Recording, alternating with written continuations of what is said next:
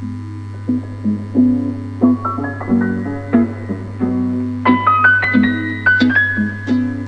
a todos y bienvenidos a No Todos Necesitan un Podcast, donde hablamos de todo tipo de temas y exploramos los rabbit holes del Internet. Yo soy Zaira y él es mi compañero Shadi. Y el día de hoy voy a hablarles, incluyendo a Shadi, a contarles la historia de vida de Jeffrey Dahmer. ¡Yay! ¡Yay! Bueno. Ah, ¿sabes qué no he hecho? No le he puesto ruidos a esta cosa.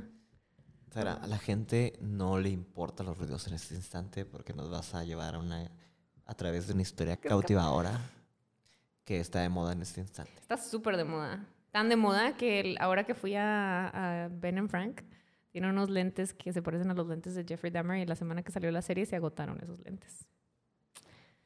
La gente está loca. Sí. ¿Sabías que unos lentes de Jeffrey Dahmer también se vendieron como que en miles de dólares? Sí, creo que fueron como 80 mil. No fueron más de, fueron más de 100 mil, algo así. Fue mucho dinero. Que era el- Mucho dinero por unos el- lentes. El último par de lentes. Sí, pero. Uno de los lentes que usó en la cárcel. que es la cosa más extraña en general de que la gente tenga cierta obsesión con los asesinos seriales y que haya, por ejemplo, gente que. Que pagué. No, como que pague. Que pagué dinero por cosas de ellos. Eso, eso lo entiendo porque estás obteniendo un, un objeto. Pero la gente, por ejemplo, que no conoce a la persona y ves que pueden recibir correo y lo tienen correo como de fans. Es fan mail, como, pues, sí, como el de Sí, Eminem. pero, pero mujeres de que están, ajá, ajá, tienen a sus stands de que están enamorados de él y digo, no lo conocen ni nada, simplemente están viendo los, sus crímenes y no sé por qué cierto fetiche con, con, con eso.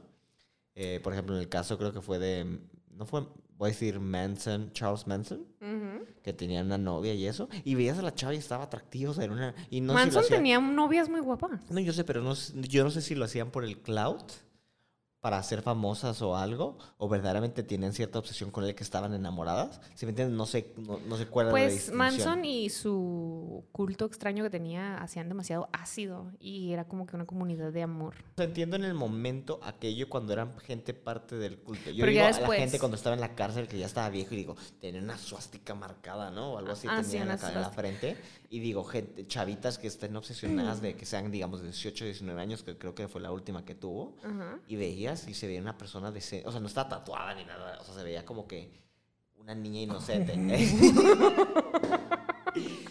no, no, no, no, me refiero, me, re- me refiero se veía. No, se veía inocente, güey. Mm. O sea, se veía. No digo que no te veas inocente, o sea, o sea, ya no voy a arreglar la verdad. No, no, ya, ya. No, bueno, sea- eh, así pasa. En la cárcel también hay muchas mujeres que van como buscando relación con alguien. De hecho, el chavo ese de la masacre de Cumbres también se casó en estando en la cárcel y tuvo un hijo. ¿Cumbres?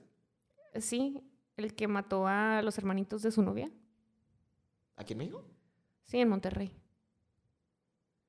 Pero porque la novia se lo pidió, ¿no? Sí, sí, pero él, se- O sea, él estuvo en la cárcel, sí, ella no, ella no fue, ella no la metieron en la cárcel porque ella actuó como víctima todo el tiempo, pero él en la cárcel consiguió novia y luego posteriormente se casaron y posteriormente tuvieron un hijo. O sea, pero la novia está en la cárcel. No, son de esas personas que van buscando novio a la cárcel. Hay de esas. ¿Is that a thing? Yeah, it's a thing. Es normal. Mm, También hay ahí mismo dentro de la cárcel creo que puedes pedir como prostitutas y cosas así. Ay, ay. Pasan muchas cosas en la cárcel. Dime más acerca de esto. Estoy interesada. Sí, ahora que termine la cárcel. la- No, esperemos que no nunca termines en la cárcel. a- antes de venir a Zaira a una ubicación extraña que está por Chihuahua, completamente para que no sepan dónde estamos, eh, me, me pararon los de tránsito. Mm. Y luego me dijo, ¿estabas jugando con el celular? Sí, estaba, estaba con el- marcando. sí, estaba hablando con el celular, pero estaba... Bueno, el punto es de que supe que eso, por eso me iban a parar, entonces lo escondí y lo le dije, no, estaba jugando con la radio, con el, con el aire acondicionado. y, y estaba chavito el, el, el de tránsito y no fue el que él me vio, fue el compañero. Entonces, y como que dije, ah, digo, ah, fuck, no, no sé qué hacer. Ajá. Y lo fue a buscar y luego ya vino el otro y lo me, y lo nada, me hizo preguntas y luego yo que no, pues está jugando con el radio. No todo Y no, y no lo metieron en la cárcel. Y no. Ni lo multaron. estoy, entonces me va a quedar virgen. Sigue virgen. el trasero. Eh, A mí no estás mal. ¿No? en fin. Shadi, ¿tú sabes quién es Jeffrey Dahmer? sé quién es Jeffrey Dahmer. Ahora voy a contestar un rotundo sí porque estoy viendo la serie. Y la estamos viendo juntos. Sí, bueno, que Shadi se queda dormido siempre y yo veo un capítulo más y luego lo tengo que volver a ver. Pero me ha ayudado, me ha ayudado con la investigación. Bueno, voy a leer la mayoría de la- las partes porque es un chorro de información y la verdad, me gustaría tener, ¿sabes qué sería poder comprar próximamente? Like a little teleprompter. Sí, es lo, que, es lo que yo estaba rogando por tener. Y no por ti, o sea, en general he estado pensando de que creo que deberíamos de tener un teleprompter. Y estaba viendo de que si podía, había una para el, Teleprompter. para, sí, una para el iPad. Ok. Sí, lo he estado pensando, Sara, lo he estado pensando. ¿Piensas en mí? Wow. ¿O Mm, piensas en ti? No, en tener un teleprompter para esto. Ah, algo fijo así, una pantalla. Sí, estaría muy bien. Ajá. Bueno, Jeffrey Dahmer, Lionel Dahmer, es conocido también como el caníbal de Milwaukee. ¿Sabes dónde está Milwaukee? Está en Estados Unidos, pero no sé dónde, En honestamente. Wisconsin. ¿Sabes que Wisconsin es el Midwest? Ay, vas a empezar. Él fue un asesino en serie y delincuente. Ah, antes de que empecemos, disclaimer. en este podcast vamos a hablar sobre abuso sexual, Muerte, asesinato, descabezamientos. desmembramiento. Vamos a hablar sobre la palabra con la P, Fun stuff. Pene. ¿Es la palabra con la P? pedofilia Ay, Zaira, nos estamos cancelando aquí palabras. Es un podcast abierto. y bueno, vamos a hablar prácticamente de todas las cosas que Divertidas. pueden causar Shadi. Para What? Jeffrey Dahmer. Ah, bueno, sí, para él. Em, que pueden causar algún tipo de detonante para algunas personas. Así que si esas cosas son cosas que te causan estrés y no las quieres escuchar, nos vemos en el próximo podcast. Y No, para no, los que sí véanlo, les, y para los que sí les gusta escuchar estas cosas, ahí les va. Jeffrey Lionel Dahmer es también conocido como el caníbal de Milwaukee. Él fue un asesino en serie y delincuente sexual estadounidense que cometió el asesinato y desmembramiento de 17 hombres, hombres, hombres y adolescentes entre 1978 y 1991. Muchos de sus crímenes involucran a también la necrofilia, el canibalismo y la preservación de partes del cuerpo. El- bueno, ¿quieres que te diga lo que pienso? Dímelo. No te creas mejor, no. Dilo. No, iba a decir que en la escala de cosas malas que puedes hacer, creo que necrofilia es lo más abajo. Es lo menos... Güey, o sea, estás atacando un cuerpo de alguien. Güey, lo mató y luego se lo echó. Ah, bueno, o sea, por ejemplo, pero diría, ah, no manches, el crimen principal es el asesinato. Cre- bueno, el, cri- el crimen, punto, o sea, el crimen creo que la gente lo recuerda por sus asesinatos, no por su necrofilia.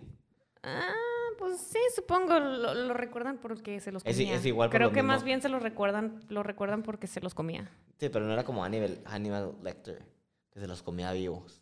No, los mataba primero. Dahmer nació el 21 de mayo de 1960. Es el día de primavera. No, ese es marzo. Ah, ok. En Milwaukee, Wisconsin. El primero de dos hijos del matrimonio de Joyce Annette y Lionel Herbert Dahmer. Joyce era de las personas que atendían el Telex. Ah, bueno, era una maestra de Telex. Y Dahmer era estudiante de química cuando ellos se casaron. Todavía no tenía un trabajo estable. Como el papá de Jeffrey era estudiante, no estaba mucho en casa y la mamá estaba un poco. Es que le dio depresión postparto. Bueno, en ese entonces no sabían que era depresión pospasto, postparto. Entonces le dieron muchos medicamentos y la señora como que se hizo adicta porque le dieron barbitúricos. Entonces, pues la señora se hizo adicta y conforme iba creciendo su adicción, pues se fue alejando más de Jeffrey y pues el niño sentía abandono. Era un niño alegre, pero dicen que después de una operación de una hernia que tuvo cuando tenía cuatro años se volvió serio. No sé si te acuerdas en la serie que el papá dice, cuando, lo, cuando tenía cuatro años lo operaron de una hernia y todo cambió. Sí, sí me acuerdo. Pero me pregunto yo, no he investigado obviamente, no sé si tú ya has visto, de que qué tan certera es la serie en comparación a la vida de, de Jeffrey Dahmer, por ejemplo, lo de su niñez. Porque no sé a la gente que nos está escuchando de que hayan visto la serie, en teoría, o lo que han dicho los actores, creo que dijo en una entrevista el, que, el actor que, que tiene el rol de Jeffrey, que... Ivan la- Peters. Sí, que la idea no es hacer que tú sientas pena por él, ¿no? Que el tipo es un hijo de la fregada, sino es simplemente mostrar lo que hizo de, una, de un enfoque neutral. Cuando eres un niño chiquito, realmente eres una- un niño inocente y es triste ver cómo no le prestaban atención a Jeffrey y cómo realmente, pues en, en donde investigué dicen que Jeffrey se, se- se sentía muy inseguro de la solidez de su familia, o sea, sentía que su familia se iba a desmoronar en cualquier momento. Y Entonces cierto. estaba en un, en un constante estado de estrés y se sentía solo. Lo único que quería decir de comentario es de que viendo la serie, si es que verdaderamente es certera en lo que sucedió, me da mucha pena por el Por trato el de- niño. Oh, porque la mamá parece que era una borracha y lo ves que tuvo un, un, un como una sobredosis, y que terminó llamando creo que a las autoridades De barbitúricos. fue este, este pobre niño. Pero continúa. En octubre del 66, la familia se mudó a Doylestown, Ohio. ¿Lo dije bien? Bueno, la mamá de Jeffrey dio a luz a su segundo hijo y dejó que Jeffrey eligiera el nombre de su hermanito, a quien le puso David. Desde, una, desde que estaba chiquito, esto sale también en la serie, Jeffrey manifestó como su interés por los animales muertos porque él vio que su papá sacó un animal. La mamá le dijo así que, ah, huele mal. En la serie lo ves. Lo y lo había. pórtico, ¿no? Ajá, había una. No, pues el pórtico es lo de enfrente, lo sacó como del sótano. Bueno, de lo que le dicen el ah, crawl space. Sí, el crawl space. Entonces Jeffrey como que más- mostró un poco de interés y empezó a agarrar los huesos y a jugar con ellos y como que observarlos. Ahí fue cuando despertó su, su interés. Y en el... Es que se, se cambiaron de casa un chorro y es lo que me desespera porque te tengo que decir cada casa que se cambiaron porque cada casa tiene un espacio diferente en donde hacías cosas diferentes el niño con los animales. Entonces en el 66, no, en el 68 se mudaron a otro lugar que se llama Bath, Ohio. Ok. Ahí tenían una casa que tenía un espacio de, de bosque de acre y medio, o sea, estaba enorme. Y tenían una pequeña cabaña en donde Jeffrey ahí coleccionaba como que huesos, insectos grandes y hacía como experimentos con, con su papá y él solo de que con los animales que, muertos que se encontraba. Ah, también hacía conservas de los animales. Eso no tiene, bueno, yo no le veo nada de malo porque al menos como te lo muestra la serie, no sé si es verídico, que el papá dice, bueno, este niño tiene interés en esto, voy a enseñarlo. Sí, es muy, es muy normal. Es, es como, porque hay gente que se dedica a la taxidermia y es como la cosa más común del universo. O sea, bueno, está raro, Sí, en mi opinión, porque yo no lo hago. Sí, pero porque aquí, digo, vives en la ciudad, ¿no? Ujú. Pero, por ejemplo, si te vas al norte de Estados Unidos, especialmente en Ohio, donde la mayoría son hacer rurales, Mm. excepto, digamos, por Cleveland, eh, Te vas a Bath, Cincinnati, Ohio. Ajá. No, no, pero, o sea, me refiero súper verde, boscoso y luego como que todo es muy rural. Y las casas Entonces, tienen acres y acres de bosques. Ajá, entonces la mayoría de gente está como que enfocada, digo, hay muchas que gente que caza o algo así, entonces, per, digo, te digo, güey, hacen la carretera y luego hay un montón de animales alces, alces, espérame, ¿se llaman? No, no, venados muertos y cosas así, entonces no se me hace tan poco común cruzarte con, animales salvajes. Sí. Aquí es un poco más, digo, viviendo en la ciudad es un poco más extraño. Entonces, que tuvieras interés, por ejemplo, en taxidermia o por lo menos andar cortando animales, Mm. no se me hace como que, ah, es un enfermo. Es de que digo, sí, tiene sentido si estás viviendo en una zona En rural. Ohio. Sí, la verdad.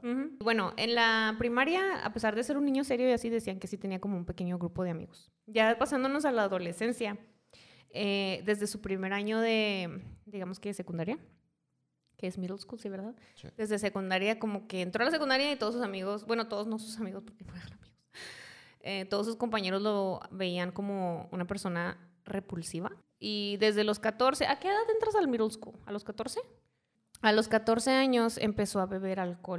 Era ya un alcohólico desde chiquito y hacía como fingía ya sea ataques epilépticos o eso que le hacen "Uh", en la, en la serie este, como que fingía ese tipo de cosas a cambio de, decía payas, como payasadas, a cambio de dinero para comprar más alcohol. Inteligente. Y se referían a este tipo de acciones como hacer un dammer. Ok. En la serie lo dice también, ¿no? De que, Sí. that's what I call Que, que doing da, a dammer. que te da un cringe. Sí, da cringe eso, pero bueno, en la escuela, en la secundaria tenía notas más o menos no tan bien ni tan mal y estuvo un tiempo pequeño en la banda de la escuela. ¿Sabes cuál es la banda? Como marching band, ¿te refieres? Cuando llegó a la pubertad fue cuando se dio cuenta de que tenía un gusto particular por los hombres, es decir, se dio cuenta de que era homosexual.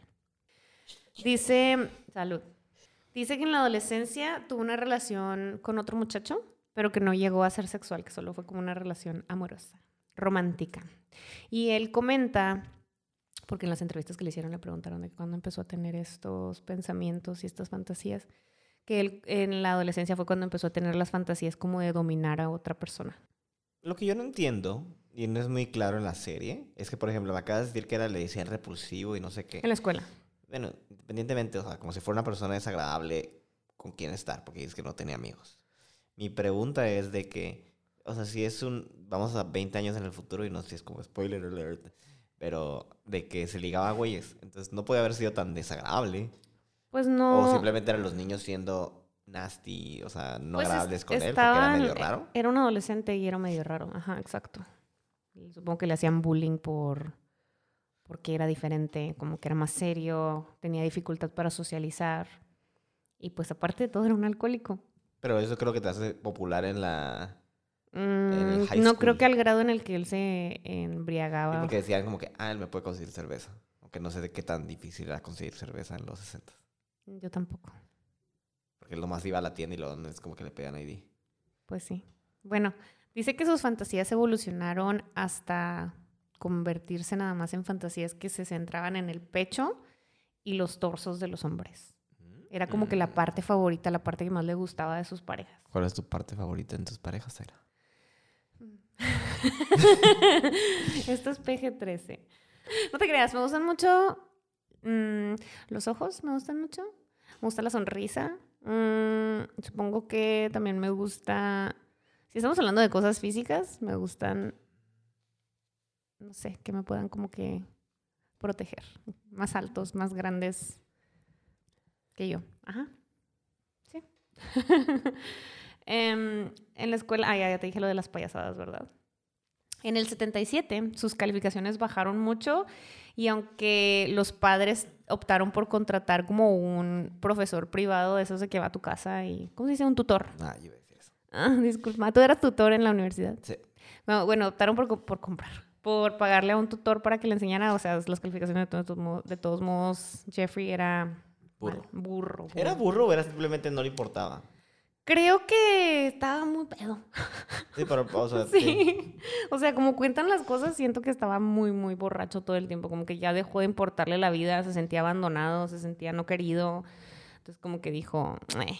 Y pues él ya sentía como que la relación entre sus padres estaba decayendo cada vez más porque pues la Joyce este, se drogaba y se drogaba y se drogaba y estaba enojada, se peleaban horrible.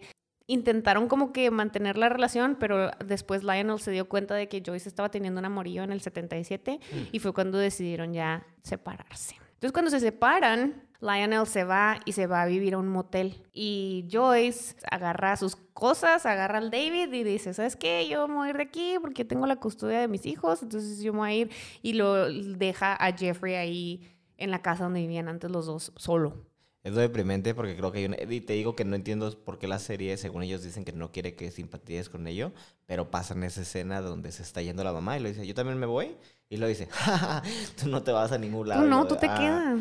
Y luego ponen a la mamá muy deprimida porque dice, ¿por qué nunca me invitaban tú y tu papá a hacer cosas en, el, en la Ah, cabaña? sí, nomás como que es una, es una ego, excusa. ego, egomaniaca. Pues es pero una no le importaba sí. en general sus hijos, ni su marido, ni, ni supongo que el hijo chico que se lo haya llevado. Sí. Entonces se gradúa de- del instituto, Jeffrey. Am, a las tres semanas de, de graduarse del instituto, comete su primer asesinato, se encuentra con un hitch... Ah, pero para esto, antes de esto, eh, había por su casa siempre un muchacho que salía a correr. Entonces lo veía y fue la primera vez que tuvo como que ese instinto de quiero hacer algo, quiero someter a una persona, ajá. O sea, y actuar. Entonces dice que agarró un bate y se escondió en los arbustos, pero ese día en particular el muchacho no pasó. Entonces no, no hizo nada. Y después se topa con un... Bueno, después se encuentra con un autoestopista que se llama Stephen Mark Hicks. Y eh, bueno, Stephen Mark Hicks tenía 18 años. Él estaba buscando aventón para ver una de sus bandas favoritas tocar. Entonces Jeffrey le dice que, oye, vamos a mi casa a beber. Me cae bien gordo que en el show le dice Brewskis. ¿Por qué te cae gordo? Porque me recuerda mucho a alguien. y siempre me caía gordo que le dijeran Bruce. Sí, quería sonar cool él. Sí, pero no, bueno, a mí no como que los... Quería sonar cool, quería sonar entero. Y es que en, el, en la serie a mí verdaderamente Jeffrey Dahmer, bueno, Ivan Peters, el que la hace de Jeffrey Dahmer, me cae muy mal. Y a mí me gusta mucho ese actor. ¿Qué? ¿Te cae mal, Jeffrey? ¿A ti te cae bien? ¿Simpatizas con él? Le tengo pena de, ah, güey, todo el mundo te falló. Pero bueno, vamos a continuar. Pues sí, todo el mundo le falló, pero al final él le mató, violó, asesinó, desmembró. Pero fue un... A editar ¡Ay, güey! No mames. Era broma, no se crean, no se cancelen. Bueno, cuando agarró a Mark, lo invitó a su casa con el pretexto de tomarse unas brewskis. Que se era odia, porque bueno. Entonces, estando ahí, se pusieron a hacer cosas de hombres, lo cual Como es levantar pesas y al ver el pecho desnudo de Stephen Mark Hicks, este Jeffrey dijo, mmm, sabroso. Entonces cuando Mark, Steven Mark Hicks, expresa abiertamente que es heterosexual y que se quiere ir porque quiere llegar al concierto de su, de su banda favorita, Jeffrey se enoja y le da dos mancuernazos con una de 10 libras en la cabeza. Paz, paz.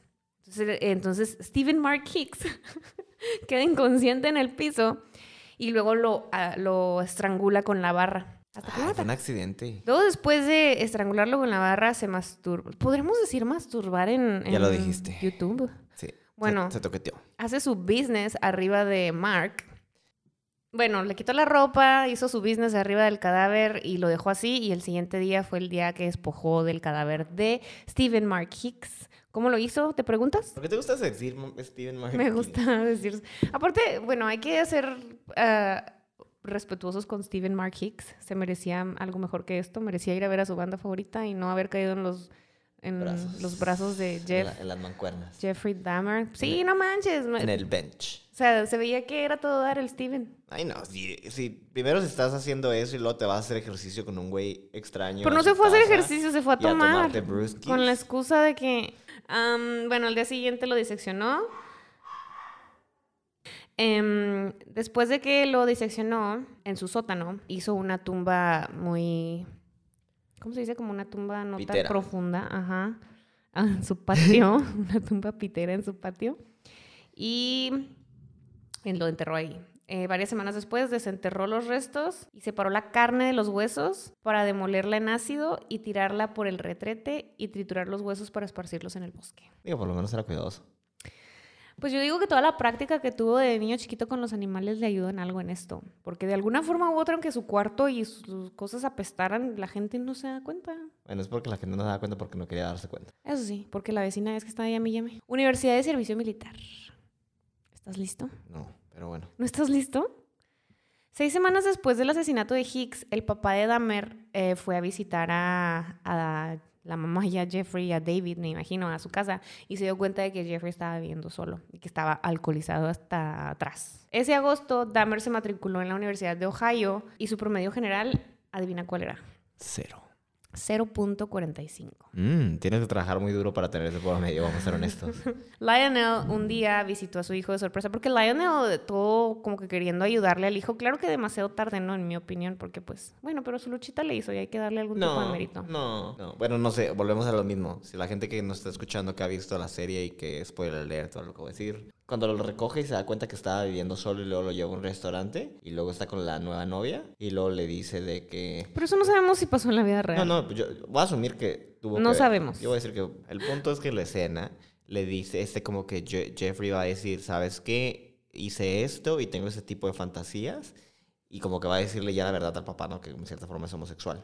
Y el papá se siente súper incómodo, o sea, como que ve lo que viene porque estaba como que oliéndoselas y luego cambia el tema enseguida y lo de que sí, te va a mandar a la universidad, que quién sabe qué, y el, otro se queda como que no me dejaste decir lo que te tenía que decir, que es muy importante. No sabemos si pasó o no, pero el punto sí, sí pasó. Yo siento pena por él porque se muestra que tuvo hubo muchos momentos donde pudo dar marcha atrás o alguien le pudo ayudar y la mayoría de gente por incomodidad, por odio, por negligencia, le dio la espalda. El papá le dice, te voy a, te voy a meter a la universidad, se mete, este hombre tiene un promedio, de 0.45 eh, y llega un día el papá, lo visita de sorpresa y se da cuenta de que su hijo está desperdiciando su tiempo y que había desperdiciado todo su dinero porque había pagado un segundo trimestre por adelantado porque Jeffrey estaba pisteando y pues ya lo corrieron, ¿no? Entonces en enero del 79 el papá le dice, tienes que hacer algo más, o sea, no te puedes quedar de, sin hacer nada. Entonces se enlista en el ejército y realizó un entrenamiento básico en el fuerte de McClellan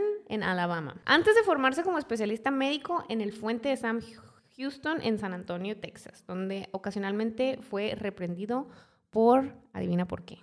Drogas. ah, no, porque dio violín, ¿no? No, siempre estaba bien ah. alcoholizado. Pero también se, escuchaba por ahí y varias víctimas de Jeffrey salieron a la luz de que habían sido este, drogadas y abusadas sexualmente por Jeffrey. Pero es como dices en el ejército, es don't ask, don't tell. Don't ask, don't tell. En marzo del 81 se le consideró inadecuado para el servicio militar. Por ser homosexual. No, por el abuso del alcohol otra vez. ¿Otra vez? Sí. Mm. Y se le dio una baja honorable. Se le proporcionó un boleto de avión y Jeffrey expresó ahí a, los soldados que no podía enfrentarse a la furia de su papá, entonces decidió irse a Miami Beach, Florida, Ujú. en donde cuando llegó encontró un trabajo en una delicatessen y se consiguió un depita. No, no es cierto, no era un depa, era un cuarto de hotel, de motel en el que vivía. Entonces trabajaba, vivía en el motel, pero llegó un punto en el que su alcoholismo mm, era demasiado caro para él, o sea, Es lo que a veces me. O sea, bueno, ya había sobre- sobrepasado el límite de su... O sea, ya no podía pagar la renta y se quedó sin casa. es demasiado más impresionante el hecho de que gastara tanto en pisto, güey. Pues es que era súper alcohólico. No, yo sé, por eso me Sí. refiero de que pudiera mantener su estilo de vida. No, no podía, porque ya al final se quedó sin casa y Bueno, le, habló, eso a fue su- cuando le- Miami, ¿no? le habló a su papá de que, papá, ¿puedo quedarme otra vez en la casa? Y bla, bla, así, me dijo, vente para acá. Entonces ya se regresa a Ohio con su papá. O sea, era, mis papás viven conmigo. Me te está tragando a ti, Shadi. Entonces, este, regresa con sus papás y vivía inicialmente, bueno, con su papá y su madrastra, vivía inicialmente con ellos. Em, él pidió que le delegaran tareas porque quería buscar trabajo, pero la neta nunca encontró. Entonces el papá le dijo de que, ah, no, no, no. Y, Sí, sí, sí, no, no, seguía, vivi- seguía viviendo. Entonces, viviendo con su papá y con su madrastra, lo arrestaron por embriaguez y alteración del orden público, a lo que le ponen una multa de 70 dólares y una condena de 10 días en la cárcel. Y su papá intentó como ayudarlo a que dejara la bebida, pero no, No muy bien, por lo visto. no, pues no, es que pues ya a esa edad ya y con ese, con esa, o sea, si no quieres, no, no puedes. Lo manden con los. Con los doble A. Oceánica. Oceánica. No, el que está en Utah. ¿Cómo se llama ese? Pero no creo, yo creo no existía en ese tiempo. Al que, al que van todas las celebridades ahí fue Lindsay Lohan y, y No, creo que Selena Gómez también iba a ese. No sé cuál. Entonces ya al ver que no están teniendo éxito haciendo que Jeffrey deje la bebida, lo mandaron con su abuelita. Dicen en muchos, este, pues donde estuve investigando, en las páginas que estuve investigando, que su abuelita fue la única persona que realmente mostraba como un interés genuino en Jeffrey y le daba amor. Oh, Entonces, oh eh. Sí, es que él fue como, fue como la única que realmente lo quería. Y al principio cuando se mudó con ella, era como muy armoniosa la convivencia. Jeffrey la acompañaba a la iglesia, hacía las tareas de la casa, salía a buscar trabajo, o sea, todo iba muy bien. Y dice que a principios del 82 encontró un trabajo en un centro de plasma de flebotomista. Los flebotomistas son los que sacan la sangre el cual conservó por un total de 10 meses antes de ser despedido. Poco antes de ser despedido fue arrestado, arrestado, fue arrestado por exposición indecente. Fue en el parque de la Feria Estatal de Wisconsin el 8 de agosto del 82. En enero del 85 fue contratado como mezclador en la fábrica de chocolate de Ambrosia, Milwaukee. Charlie in the Chocolate, Jeffrey in the Chocolate Factory. Tendría un palumpas. Los niños eran los. Los niños, sí, ay. tú llegaste, tú, tú iniciaste ese chiste, así Sí. que ahora. Donde trabajaba de 11 de la noche a 7 de la mañana, seis noches a la semana, con excepción de los sábados. Los sábados tenía día libre. Ah, cuando estaba en ese trabajo, un día fue a leer a una biblioteca, porque en Wisconsin en ese tiempo yo no sabía que había bibliotecas gays, librerías gays. ¿Verdad? Ajá, o sea, según donde estuve investigando así que decía que había librerías gays. Entonces un día se fue a una librería gay y estaba leyendo su libro gay y un gay que estaba enseguida de él le mandó una notita que decía, oye, ¿te puedo practicar una...? Ajá. Que es una. Digamos que es algo que haces con la boca. No será. ¿eh? ¿Y luego? Y luego Jeffrey no le puso atención a esta nota, dijo así como, "Eh". yo creo que no le gustó el muchacho, la verdad, esa es mi opinión. Digo, a ver, haber estado feo el muchacho. Pero dice que a Le corta una bolsa en la cabeza y ya. No, eh, bueno, sí, porque a él le gustaban los torsos, pero ¿qué tal que estaba gordo? Le gustaban los, los fit, todos los que con los que salió estaban muy fit. Ah. Este- madres para el pobre. Sí, pues no, pues qué bueno. Estar gordo No. en esta situación fue un punto a su favor. Ah, no, para el, el otro, pero Sí. tal vez pudo haber detenido un asesinato. No, Tal vez se hubiera cambiado. Tal vez hubiera dicho, me gustan los gordos. ¿qué estás diciendo? Bueno, continúa. Eh, no le gustó y le, bueno, no, no, no le puso atención, pero dice que al encontrar esta notita, como que sus sentimientos y sus pensamientos y sus fantasías de someter a alguien volvieron a salir a la luz. Eso me recuerda como cuando, cuando, no sé te ha pasado de que te mandan un mensaje a alguien que, un crush o alguien, Ujú. y luego lo lees y no lo entiendes en ese momento, y luego pasan años y te das cuenta de que te están tirando la onda. Como el meme que posteé del gimnasio, que se dice hacemos cardio y luego un año después. Sí. ¡Oh! Eh, bueno, a partir de que despertaron otras esas fantasías de, sumisión, empezó a frecuentar los bares casas de baño y librerías gay de Milwaukee. También se robó un maniquí masculino de una tienda, el cual usaba para estimularse sexualmente. Y ese lo tuvo hasta que la abuela lo encontró en el closet y le dijo, ¿sabes qué? Te tienes que deshacer de él. ¿Por qué abuela? En ese sentido, en ese sentido creo que todo, todo cambió una vez que le quitaron a su torso. Bueno, la abuela estaba como que era cristiana y no Sí, gustaba. Y, ya era una sabía- y se, le- y se le estaba imaginando para qué lo usaba. A finales del 85 comenzó a frecuentar las casas de baño. Le frustraba mucho, aquí va el por qué drogaba a sus víctimas, le frustraba mucho que sus víctimas se movieran cuando estaban haciendo cosillas. Él quería que nada más estuvieran echados y hacer todo lo que tenía que hacer. Le entretenía ver a las personas como objetos de placer en lugar de personas. Por ello, a partir del 86 empezó a administrarles somníferos a sus parejas en las bebidas alcohólicas que se tomaban. Luego ella esperaba que se durmiera para realizarles actos sexuales. Rufis. Rufis. Creo que eran como que clonazepam, pero de otro tipo. Era trazep... Ay, sí me acuerdo, sí decía ahí, pero yo no, no lo apunté y no me acuerdo, pero eran algún tipo de cepams. Sara, ¿te acuerdas? Nunca te conté. Sí te conté esa historia de que una vez fui a un bar gay ¿Y te drogaron? y me drogaron. ¿Y te la pasaste chido? Me duele el culo. Ah. Ahora sí con dolor en la cola. No, te creas. No, no, pero sí fui a un bar porque... ¿Y te drogaron? Sí, pero déjame contar la historia para que la gente no Ay, me pues interprete nomás. porque está en un bar gay. No que tenga nada de malo. Pero fui a ver un show de drags. A mí, yo no quería ir, pero íbamos con la, la novia de mi amigo y sus amigas querían hacer eso. Entonces terminamos yendo. Y luego pedí una cerveza y me la dieron abierta, cosa que me hizo. "Hmm". Entonces me la tomé y luego me empecé a sentir mal. Y tuve que caminar a mi casa y luego no llegué a la cama. Así, ¿Dónde te, dónde te caíste? en mi cama, en mi casa. O sea, dentro de la casa. Ah, pero llegaste a tu con casa. puertas cerradas, sí, obviamente. No me duele la... No, no, pero me refiero a cómo llegaste a tu casa. ¿Tú fuiste caminando? Sí, porque vivía como cinco minutos. Ah, bueno. Imagínate si no que me hubiera pasado, ¿sabes? Te hubieras quedado en la calle. Con dolor de cola. Probablemente. Em, bueno, ya digo, en el 86 empezó a administrarle somníferos y varias veces se le llegó a pasar la mano con los muchachos con los que estaba y se quedaban como que, creo que... mm, Casi mm, con sobredosis. Así Sí, con sobredosis. Y entonces le empezaron a, le revocaron la membresía de las casas de baño. ¿Ahí tienen membresías? Sí. Bueno. Otro- y luego es que estaba leyendo esto y dije, ¿por qué nunca le habrán hablado a la policía? Pues porque era una casa de baño. Y son ilegales. Ajá, o sea, oh. Ser homosexual era ilegal en ese tiempo. Entonces, no. Ay, pues cuando le dice a los policías, es mi pareja. Pero pues don't ask, don't tell. Después se le, que se le pasó las manos, la, la mano, ya les dije, le, le revocaron la membresía.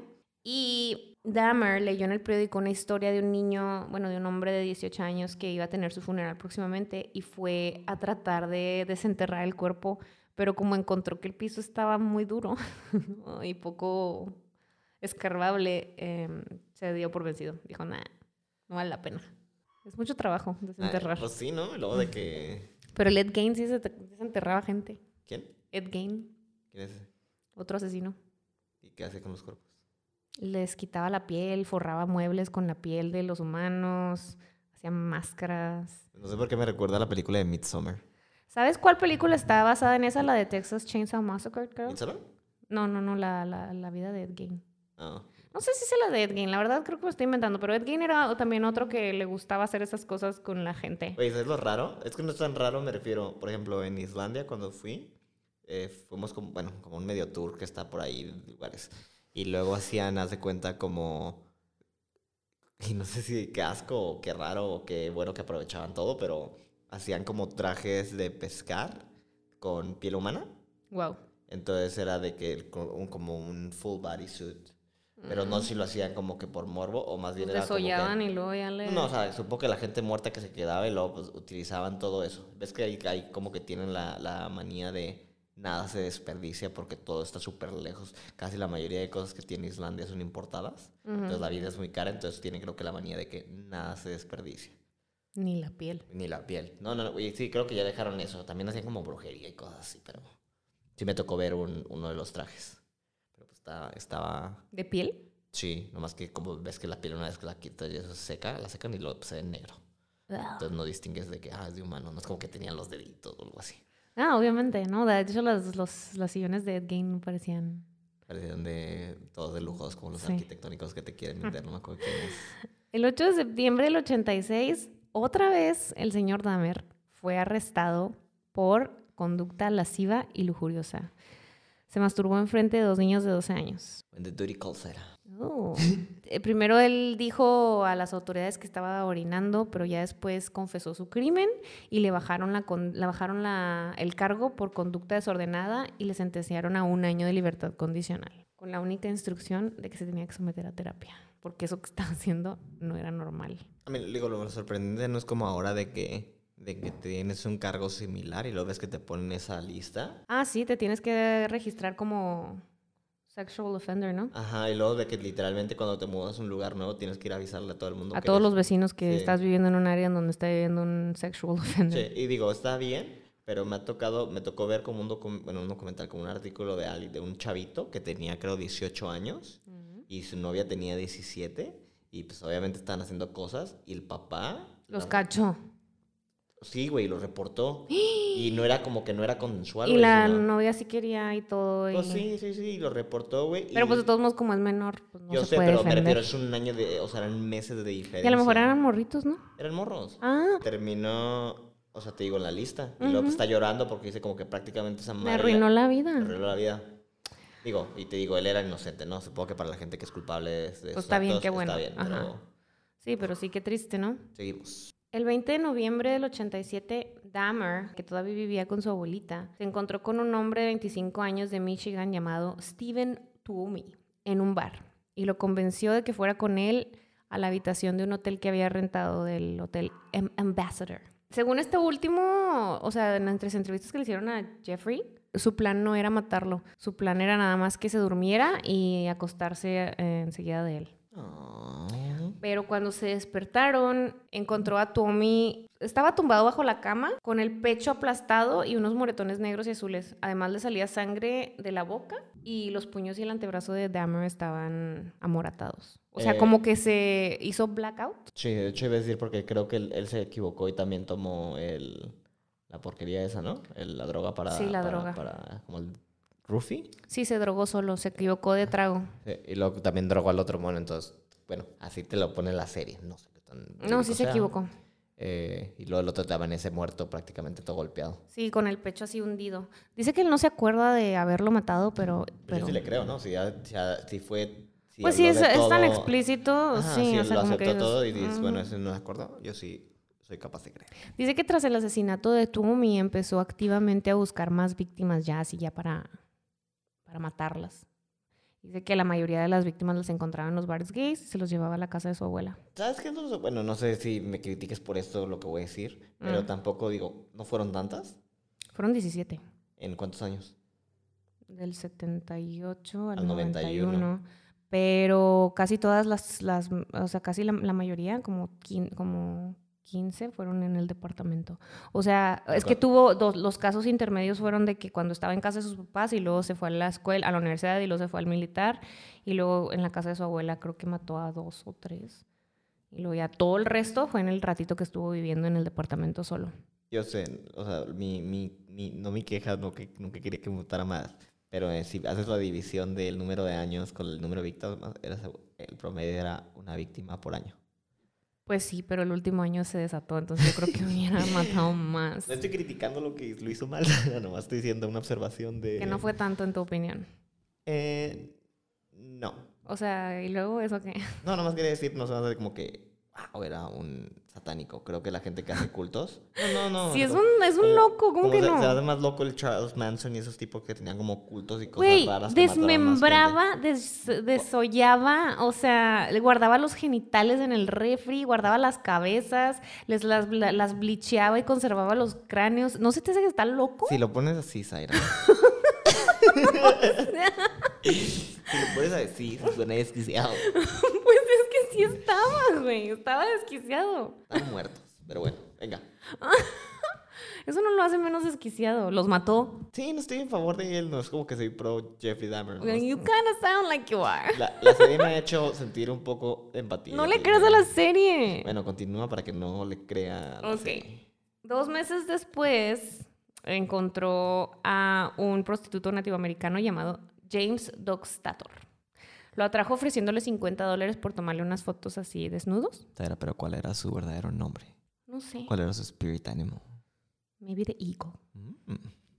En su residencia tuvieron relaciones sexuales antes de drogarlo y luego ya lo drogó y lo estranguló. Ah, esto es lo que me parece un poco asqueroso, que dejó el cuerpo del muchacho en el sótano una semana. ¿Pero qué tribu era? ¡Cállate! ¡Qué racista! Yo no estaba nomás que por información. Pues no sé qué tribu era. No sé si alguien sabe. Era pie chiquito. No sé. Bueno, lo trajo dándole 50 dólares para tomarle unas fotos. Lo estranguló, dejó el cuerpo una semana ahí y Apestó la casa. para deshacerse de los restos los trasladó a un contenedor de basura, excepto el cráneo, el cual lo hirvió y lo limpió con legia, que creo que es como acetona, ¿no? Como bleach. Legia. Sí, según lo que estuve buscando es bleach. Creo que el bleach no lo quitaría. No quitaría. Lo o sea, hierves en lo bleach. lo no te no sé. Es que los blanquea. Ah, bueno. O sea, blanquea los huesos para que se vean. O sea, era un racista. No le gustan los huesos o le- negros. ¿Sí? No. Ok, pero los hombres sí.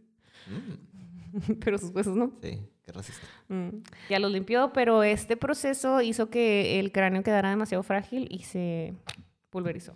Y lo dijo, necesito uno nuevo. Sí. Dijo, es hora de encontrar un nuevo. Y el 24 de marzo del 88 conoció a un hombre bisexual de 22 años llamado Richard Guerrero afuera de un bar gay llamado The Phoenix. Eh, lo atrajo con 50 dólares igual, pero este como era un prosti, pues nomás le dijo para pasar la noche con él. Pero para ¿cuántos fotos. 50 dólares de esa época en dinero actual? ¿Puedo hacer una investigación rápido? ¿Eh? ¿Qué año era? 88. 25, 125 dólares con 45 centavos. Por una noche. 125 dólares y 45 centavos le pagó en today's money, como dice Shadi. Se lo llevó a su casa. ¿Cuál es el rate?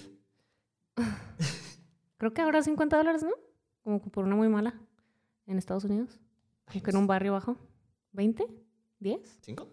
¿5? No te creas, no sé, Zaira, no soy experto en el Yo asunto. tampoco, pues no, no sé. Eh, Pero 50 dólares suena como que algo normal, ¿no? llegara y luego te ofrece 125 dólares por, en el día de hoy por tomarte fotos, ¿aceptarías? ¿A mí? Nah. ¿125 dólares? 125 Con una dólares. Polaroid, no, gracias. Yo tengo en mi casa, nos vamos solas. Te conté la vez que una vez fue el DF.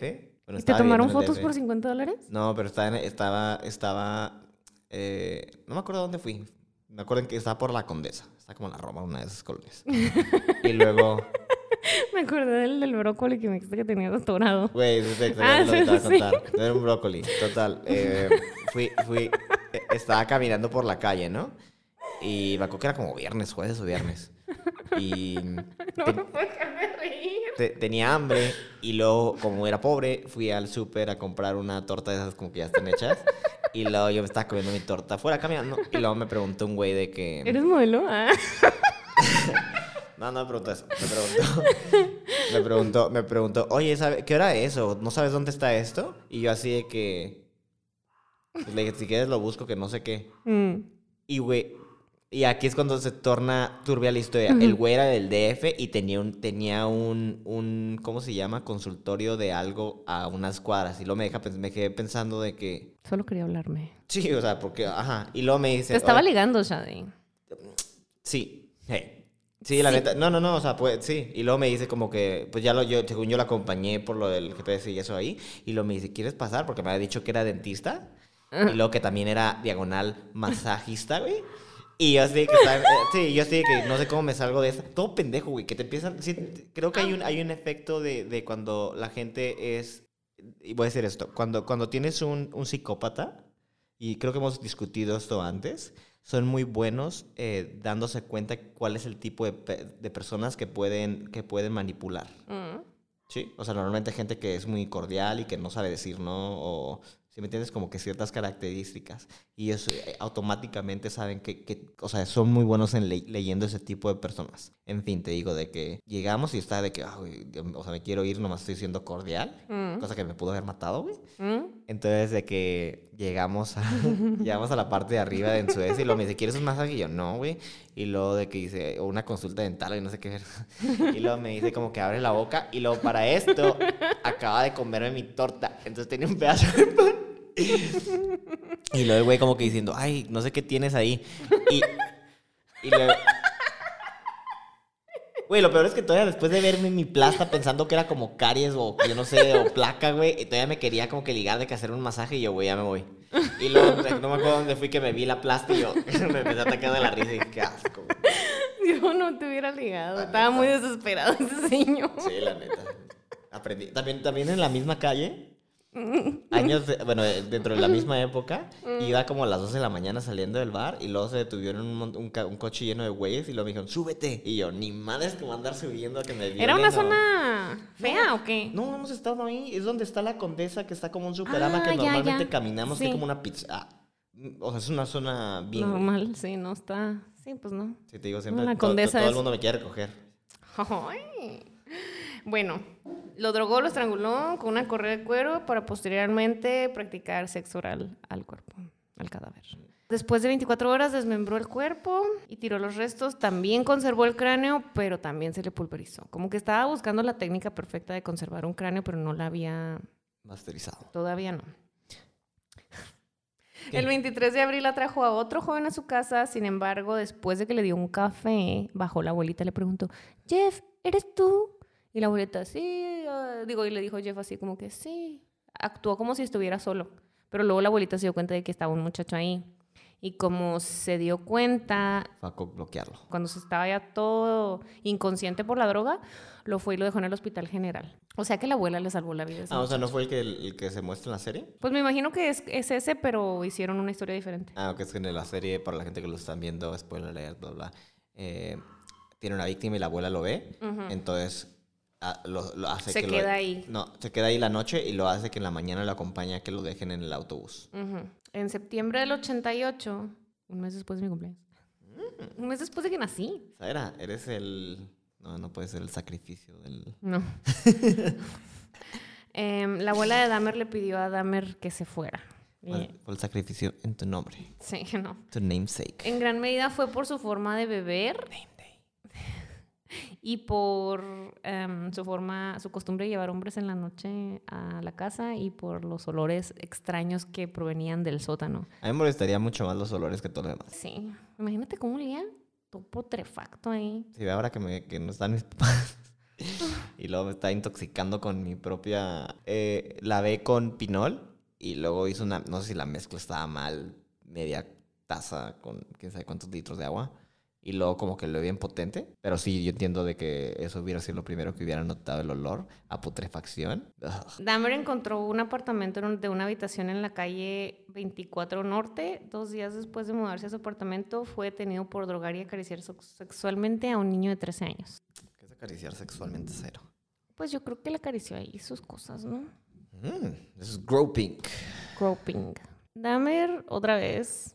¿Cuántas veces van a arrestar a este señor y no se van a dar cuenta de que es un loco? O sea, lo volvieron a arrestar y el papá le contrató un abogado y el, y el abogado le dijo así que pues vamos a hacerle pruebas psicológicas para que lo dejen salir más rápido y le hicieron pruebas psicológicas, revela- revelaron que tenía sentimientos de alienación y que era un individuo impulsivo y desconfiado de los demás y consternado por su falta de logros en la vida. Ah, suena como yo.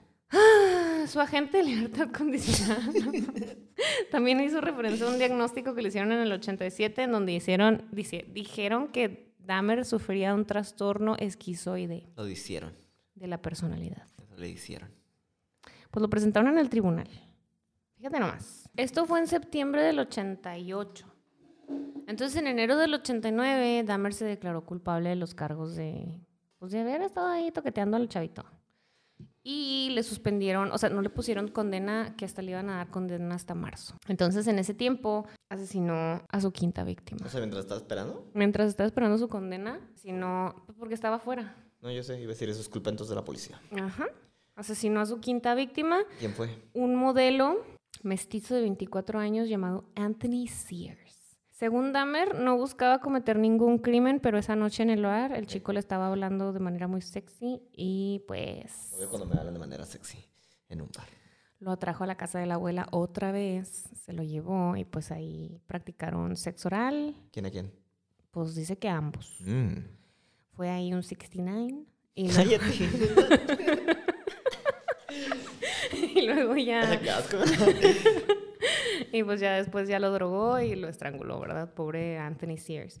A la mañana siguiente colocó el cadáver en la bañera de su abuela, en donde procedió a decapitarlo y desollarlo y a pulverizar sus huesos también. ¿Sabes lo que me sorprende? Bueno, ahorita en la mañana estaba viendo una película. Bueno, obviamente no es lo mismo, no tiene nada que ver con Jeffrey Dahmer, pero estaba viendo una en donde sale Bruce Willis, que es como un asesino a sueldo, Ya, y lo, lo quiere matar. sí. Y luego en una de las escenas de otros asesinos, agarra y lo. Tenía muchos cuerpos y luego los va a deshacer y luego agarra la tina y los pone.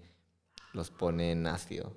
Como en, en ¿cómo se llama la, la Breaking, Breaking Bad? Bad. Sí, sí, pero digo. Se les cae el techo. ¡Ah! Ajá, Simón. Sí, porque era, supongo que no era como porcelanita o como se llame, sino habría sido como plástico y lo desintegró. Lo que me sorprende es, por ejemplo, como, como este güey era capaz de hacer eso en casa de su abuela, güey. Que la abuela de plano, bueno, supongo que como dice él, creo que no iba La abuela tenía demencia. No, ah, ah, eso no dicen en el show. Mm. O sea, era muy normal la abuela. Entonces, creo que el único comentario que dice es que la abuela no puede bajar las escaleras del sótano, entonces, Le daba miedo, ¿no? eh, pues estaban muy empinadas. Ujú. Bueno, después de que, que hizo eso, según Dahmer, esta víctima le resultaba particularmente una persona así que decía, "Ay, está súper hot. Entonces decidió conservar su cabeza en acetona y sus genitales. ¿Hay fotos de qué tan hot era verdaderamente? No, no, sí, creo que sí. Sí, hay Fot- fotos. Foto para la gente que no está viendo. Em, sí, lo guardó en una caja de madera y lo puso en el casillero de su trabajo. Después de que se mudó a su nuevo apartamento, apartamento se llevó sus... Pero su fotos caja. del cráneo, digo, ca- ¿puso el cráneo o puso la Puso la cráneo con cabeza. carne? La, cas- la cabeza en la, la cabeza en acetona y Ah, los está genitales. Mm. ¿Cómo? Bueno, Dice, los curtió. Pues sí. básicamente. El 23 de marzo, de mayo del 89, fue condenado a cinco años de libertad condicional y a uno en reclusión en centro penitenciario, con permiso de trabajar y tuvo que ahí sí ya, pues ya, pues ya era demasiado, ¿no? O sea, ahora sí ya lo registraron como delincuente sexual. Después de que se masturbó enfrente de dos niños y después de que toqueteó, pero pues, y de que fue y se masturbó en la calle, hizo un chorro de cosas y apenas le pusieron que es delincuente Es que sexual. tal vez porque tuvo la ventaja de que estaba ebrio, ¿no? Y es blanco. Bueno, aparte. Bueno, es que como muestra la gente otra vez lo que está viendo la serie de que está la escena de cuando va con el juez y el juez como que, ah, es blanco, no le va a caer completo peso a la ley. Si le dice, ah, yo tenía un hermano que era muy ebrio, sé que es mucha, es, el, o sea, es una problemática muy difícil de vencer. Y luego le dice, te voy a, voy a ser bueno contigo. Y los, los asiáticos de, ahí así. están así. "Oh". Pues que sí está gacho, ¿no? Eh, supongo que de, de así salió de muchos. Y tal vez porque también era ebrio. Entonces no sé si ves una persona tocateándose en la calle y sabes que está ebrio y no está en sus cinco sentidos, que si lo hiciera de manera sobria, Mm. dirías entonces es un pervertido sexual. Al ser liberado, se trasladó temporalmente a la casa de la abuela y en 1990, fíjate, en 1990 fue cuando se mudó a los apartamentos Oxford, que fue los apartamentos en donde cometió la mayoría de sus crímenes. Esto, o sea que un- en un año mató como a 15 personas. En ese apartamento pra- pagaba, no sé si esto sea importante, pero lo encontré y digo, bueno, lo pongo. Pagaba 300 dólares y tenía todos los servicios incluidos, a excepción de la luz, y tenía Espera, déjame hacer mi investigación. 300 dólares al mes con facturas y amueblado. Pero haber pagado un chorro de luz, ¿no? Porque tenía como un congelador extra. No, pues no. O sea, si no- ah, dije, ¿la luz no venía? No. Ah, entonces probablemente sí. Ok, listo. Ya ¿Cuánto era? 681 dólares con 27 centavos. Por un estudio apartment que es nada más un cuarto. Para mí un estudio es cuando no tienes cuarto y todo está abierto. Ah, ok. Jeffrey Dahmer mató a 17 jóvenes entre 1978 y 1991. De esas víctimas, 12 fueron asesinadas en su último apartamento, en el último año. Tres fueron asesinadas en la residencia de su abuela y su primera, su primera víctima fue asesinada en la casa de sus papás y la segunda fue asesinada en el hotel Embajador. embajador. Un total de 14 víctimas de Dahmer pertenecían a diversas minorías étnicas y nueve de ellas eran, eran negras. Dahmer insistía que la raza de sus víctimas era algo inci- incidental, no, o sea, no importaba para él, y que le llama, lo que le llamaba la atención era la forma del cuerpo de la víctima potencial.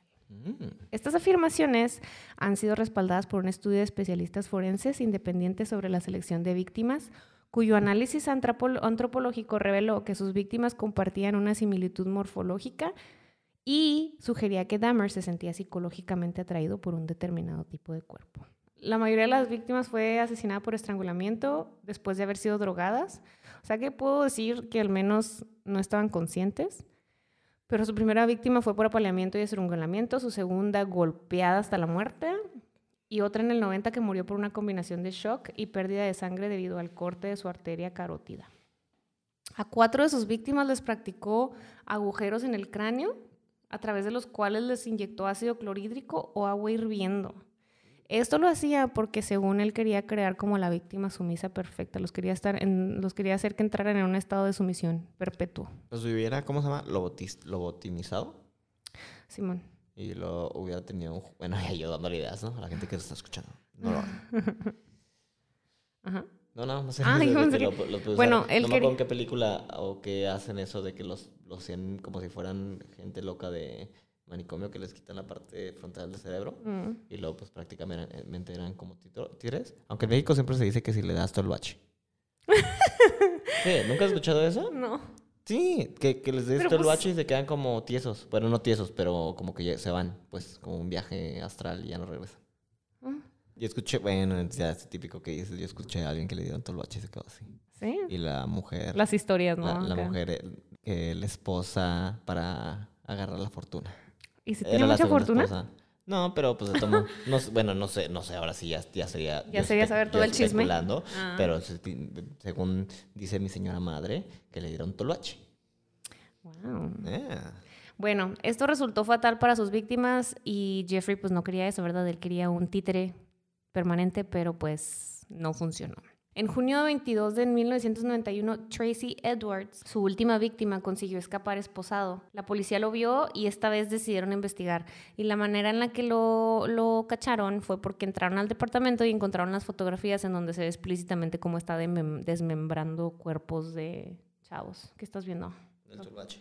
¿Y si es verdad? Sí, dice el tolvache, más que una planta para conseguir el amor. Y lo dice que contiene uno de los compuestos, la escopolamina, es tóxico cuando se consume en altas concentraciones. Supongo que tienes que estarle dando un chorro de toloache a la persona, Sí, ¿no? supongo que le da su, su cosa semanal o algo así.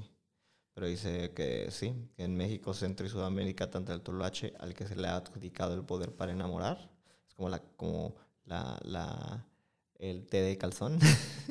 De toloache. té de calzón, ajá. Pero bueno, por si quieren ideas. Em, en su casa encontraron una cabeza humana. En el refrigerador estaba la cabeza. Dos bolsas en el congelador que contenían un corazón humano y unos genitales masculinos. El corazón lo puso en la neverita. en la recámara encontraron cinco cráneos di- y diversos objetos como cuchillos, sierras y martillos, así como las fotos que con las que lo descubrieron. Qué tonto. Pues sí, y también pues aparte conservaba las identificaciones de sus víctimas. Que fue mucho bueno para la policía porque Ajá, supieron claro. identificar quiénes eran. Sí, sí. Eh, también se encontraron rastros de sangre en las paredes. Creo que, que, que se volvió a descuidar. Bueno, no sé. Es que nunca fue cuidadoso, era ¿Cómo, muy cómo se, marrano. cómo se llama el otro que, que era Zac Efron? A Ted Bundy. Ted Bundy. Pero Ted Bundy los mataba como en el aire libre. No, no, no, pero Ted Bundy, pero me estaba platicando mi hermano que según él, no me acuerdo porque estábamos escuchando un podcast, creo que asesinato o algo así, y lo dijo de que Ted Bundy había dicho de que el primer, el primer asesinato eh, lo planeas perfectamente. Mm. Sabes cómo vas a hacerte el cuerpo, escapar, bla, bla, bla. Y dice que después de que lo haces tanto, que te vuelves como que descuidado. Entonces supongo que lo mismo con, el, con este Yo tonto creo de, que, que su primer asesinato fue un impulso. ¿De quién? ¿De Ted Bundy de- o de no, Jeffrey de? Jeffrey. Porque si te fijas es muy diferente a la manera en la que asesinaba después. Ah, no, obviamente. Sí, Ajá. lo dejó de hacerlo durante muchos años y lo volvió Mm, a hacerlo. Y ujú. creo que no haya sido, bueno, como dices tú, tal vez fue un accidente. No un accidente porque le pegó. No, pero fue un impulso. pero fue un impulso y luego también el segundo creo que sí fue un accidente. Lo, planea, lo que tenía planeado y que sí planeó muy bien fue lo del bat con el que corría. Pero Pero, que no- no esa le vez no nada. pasó. Ajá. Eh, bueno, encontraron eso, y las fotos. En otro cajón se encontró un, un esqueleto completo con los huesos limpiados con cloro, un cuero cabelludo disecado. Ah, y el, y el tambo ese de 260 litros lleno de ácido con tres torsos y otras partes humanas. ¿Puedes poner el meme, por favor, para la gente que no está viendo? También se encontraron, ah, pues digo, los rastros de sangre en las paredes. Eh, los psiquiatras que lo atendieron dijeron que estaba enfermo, por lo cual se le declaró culpable de con atenuante de enajenación mental para ser condenado eh, a una cárcel de enfermos mentales, pero fue rechazada. Dijeron que se le iba a juzgar como una persona que estaba bien de sus facultades. Ajá. Em, el jurado lo encontró mentalmente sano, por consecuencia fue sentenciado a 15 cadenas perpetuas consecutivas. Fue enviado al Columbia Correctional Institute en Portage, Wisconsin, donde fue entrevistado por el perito en perfiles criminales del FBI Robert K. Ressler. Y este experto coincidió con que el Jeffrey estaba enfermo mental y que sí debía ser trasladado a un hospital psiquiátrico, pero pues de todos modos no, ya después este, él admitió haber practicado el canibalismo y devorado los bíceps de una de sus víctimas. Eh, señaló que se masturbaba ante los trozos humanos y las calaveras de aquellos que consideraba hermosos y a quienes no quería perder. Le comentó a los policías que él guardaba las partes de los cuerpos de las víctimas porque era una manera de que no lo dejaran. Ay, pobrecito. Y aquí va el plot twist. El 28 de noviembre de 1994, en una cárcel de Wisconsin, un compañero de celda llamado Christopher, llamado Christopher Scarver acabó con la vida de Jeffrey y otros de sus compañeros. Se encontraban en el gimnasio. Ante un breve descuido de los guardias de seguridad, Scarver golpeó primero a Jeffrey y luego buscó a Anderson para acabar con su vida. Según reportes, falleció a causa de un trauma, trauma craneal y cerebral por golpes en la cabeza con una barra de metal. Y ahí es donde yo digo, así mató a su primera víctima. Sí. O sea, ¿qué estás diciendo que es una... Es karma. No, no, hay una palabra que es como justicia... No es justicia irónica. Bueno, no importa. Luego es una ironía, ¿no? Que haya muerto de la misma manera en la que mató a su primera víctima.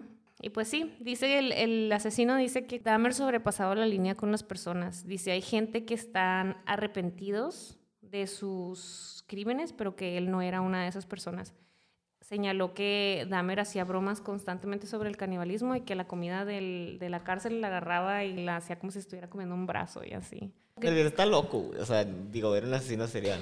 Sí, pues todo el eh, mundo decía que estaba loco y que debía estar en un psiquiátrico y la neta, sí, estoy de acuerdo. Bueno, yo nada más porque he visto como que ciertos videos de las entrevistas y eso, y, no se me hace como que, se me hace un güey raro, pero no se me hace un tipo, no sé cómo habrá sido en verdad, era para que lo terminen odiando y lo terminen matando. Porque yo pensé cuando me platicaste. Es que creo que, es como antisocial, ¿no? Como, no sé, así como. Yo pensé, que, yo pensé que la habían matado cuando me contaste que era por la pedofilia, de que supongo que la ley de la cárcel de que los pedófilos se mueren o los matan, pero no, pues, no suena más bien, suena porque era homosexual y era medio raro. Y por... mataron a tres más. Mataron a otro más. Sí, supongo que y que se iban al gimnasio, tal vez iban a estaban, estaban como limpiando el gimnasio y luego este, el Scarver los mató. Primero golpeó a Jeffrey, luego golpeó a Anderson y luego los Anderson lo mató hacia el instante y Jeffrey se murió de trauma cerebral ya como en los cuidados que le estaban haciendo posteriormente. Pero, pues sí, acabaron, acabó muerto. No sé cuántos años tendría ahorita. Nació en el 60. 82. Tendría 60, 62. 62. Qué loco, ¿no? ¿Qué te pareció esta historia? Yo tengo mi concepción de él gracias a la serie. ¿Lo amas? No, no, claro que no, o ¿Entonces? Pero, pero me había dado pena. ¿Te sigue dando pena? Eh, me da menos pena. Todavía no termino de ver la serie, entonces no sé cómo cambia mi opinión. O sea, hay gente que tiene asesinos en serie favoritos. Me, cae bien, me caía bien el actor, tal vez. De hecho, hay gente que tiene asesinos seriales favoritos y hay gente que está obsesionada con los asesinos seriales. ¿Alguna vez te has obsesionado con algo así? No. No, la neta no me gusta. Me gusta ver, por ejemplo, cosas de casos videos, bueno, video, creo que yo te he mostrado los, los videos que me gustan. Eh, le, he compartido a Sara los videos que me gustan. Son prácticamente videos policíacos, digamos, de cuando alguien usa asesinos o algo y los tienen puestos en las salas de, de interrogación. Entonces, digo, está el narrador mostrando y luego te, te, dice que cuando la, gente, la policía se enteró de algo y luego cuando lo cuestionan y luego cómo están haciendo que su versión no cuadre o cómo la cambian. Entonces, como más del perfil, perfil psicológico. Mm. Eso me gusta. No importa si son asesinos seriales o es el primero que cometen. Me gusta la psicología detrás de cuando la gente simplemente se vuelven locas y lo hacen un crimen, ¿no? Como que dan ese paso. Los asesinos seriales, la verdad, me, dan, me son yo indiferentes. Yo tuve, pues yo, yo tengo ADHD, entonces es como diet autism, es como una versión muy light.